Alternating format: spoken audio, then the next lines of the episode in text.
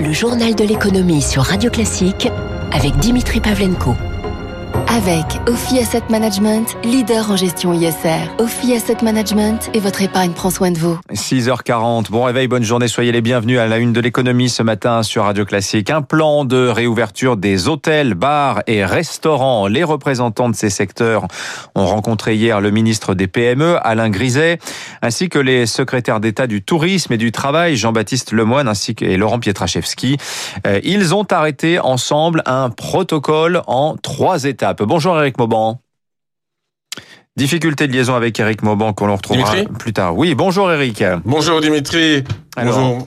bonjour, bonjour à tous. Ce protocole de réouverture en trois étapes, malheureusement pour les professionnels, ne comporte pas de date. Hein.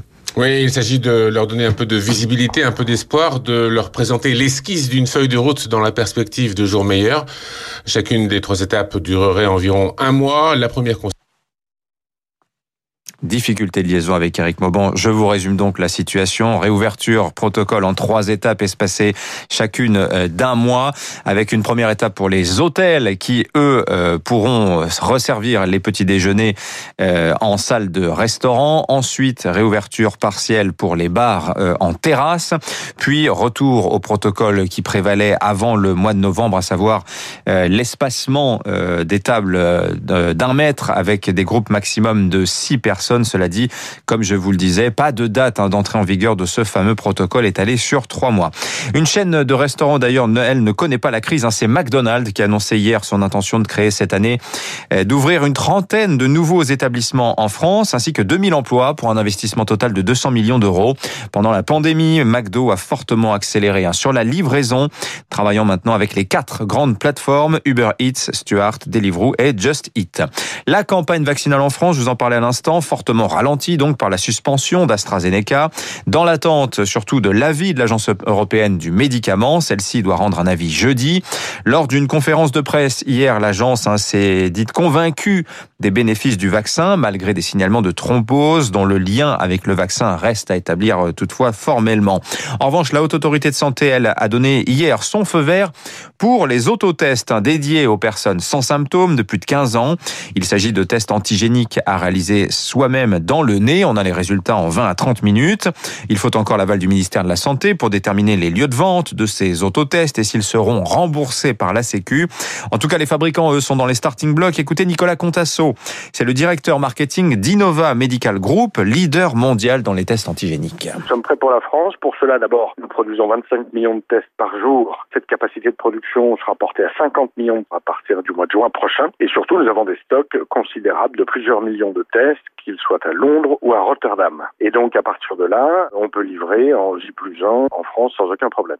On peut s'attendre à ce que ce soit en toute logique chez les professionnels de santé, à commencer par les pharmacies. D'abord parce que les pharmacies ont un maillage territorial euh, extrêmement fin. Et puis surtout, ça c'est très important, le pharmacien pourra donner des conseils à ses clients, à ses patients, lorsqu'ils viendront euh, acheter une boîte d'autotest.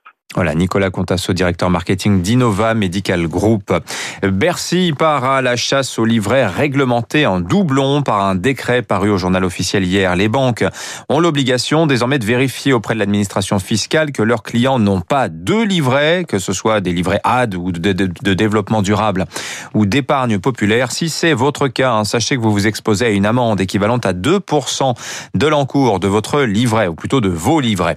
2020, année à oublier par ailleurs pour le marché publicitaire. Hein. Selon le baromètre unifié du marché publicitaire, les dépenses de communication, tous canaux confondus, ont atteint l'an dernier 26 milliards et demi d'euros. C'est un recul de 7 milliards 3 par rapport à 2019, une baisse de plus de 21% donc. Presse, TV, radio, affichage extérieur et cinéma, soit les cinq médias historiques, sont en recul de 20% à égalité désormais avec le numérique, seul segment qui progresse lui, plus 0,5%. La publicité souffre, la musique, elle, a évité le naufrage Hein. Le chiffre d'affaires de la filière a été stable l'an dernier en France, 781 hein. millions d'euros, porté euh, notamment par le streaming et les ventes numériques qui progressent, elles, de 20%. Émilie Vallès. Depuis plusieurs années, le secteur a su réinventer son modèle économique en prenant le virage du numérique et le pari est gagnant.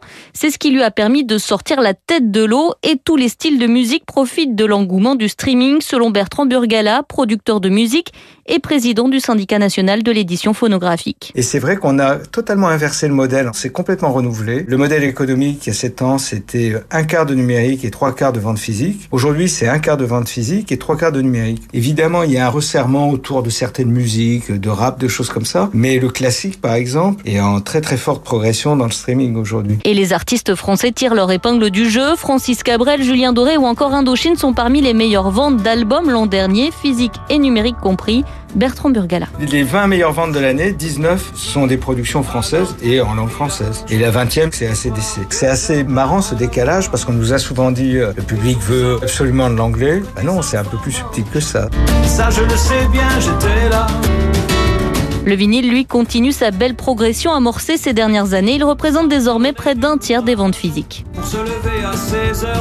Voilà, merci Émilie Vallès. En bref, l'usine Stellantis de Sochaux, complètement à l'arrêt hier à cause de la pénurie de semi-conducteurs. Le site berceau de Peugeot n'a pu produire aucun véhicule de la journée. Situation similaire pour Honda. Le constructeur japonais est forcé de mettre à l'arrêt ses cinq sites d'assemblage en Amérique du Nord pendant une semaine pour les mêmes raisons, à savoir l'excès de sur les puces électroniques et une production qui n'arrive pas à suivre. Samsung envisage de reporter le lancement de son nouveau Galaxy Note qui était prévu au second semestre. Une vente un peu spéciale aussi ce matin à Paris.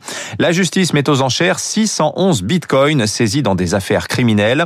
Alors à plus de 50 000 dollars le jeton, c'est un trésor numérique à 30 millions de dollars que vont se disputer les investisseurs. Eric Cuoche. 611 bitcoins issus des saisies dans deux enquêtes judiciaires en cours. Le butin de pirates informatiques. Pas étonnant, la justice tombe de plus en plus sur des biens immatériels. Alors, pour Nicolas Arpagian, expert en cybercriminalité, ces enchères inédites en augurent d'autres. Ce sera appelé à se renouveler parce que ça devient un véhicule monétaire apprécié des délinquants et des criminels. Il est électronique, donc fluide. Il peut être transféré, euh, voyager facilement dans une relative impunité. En tout, 1500 personnes participent aux deux sessions. Une le matin avec des lots de 0 0,11 à 2 bitcoins, soit quelques milliers d'euros, et une l'après-midi offrant jusqu'à 20 bitcoins, ce qui représente des sommes à 6 chiffres. Un découpage qui permet d'attirer des profils très éclectiques. Ghislaine Kapanji, commissaire-priseur de la vente. On a vraiment des investisseurs qui ont l'habitude de manier les crypto-monnaies. Et après, on a aussi des monsieur tout le monde, assez jeunes. C'est des trentenaires, en fait. 30-40. Pas forcément des experts, mais des amateurs éclairés, attirés par un produit recherché, car le prix du bitcoin a été multiplié par 14 en deux ans et cette enchère devrait débuter autour de 50 à 60% de sa valeur actuelle. De quoi faire de bonnes affaires. Bonne affaire également pour l'État qui pourrait récupérer 25 à 30 millions d'euros dans cette opération. Voilà, avis donc aux amateurs. Au Royaume-Uni, euh, Uber va octroyer à ses chauffeurs britanniques le statut de travailleurs salariés avec salaire minimum et congés payés.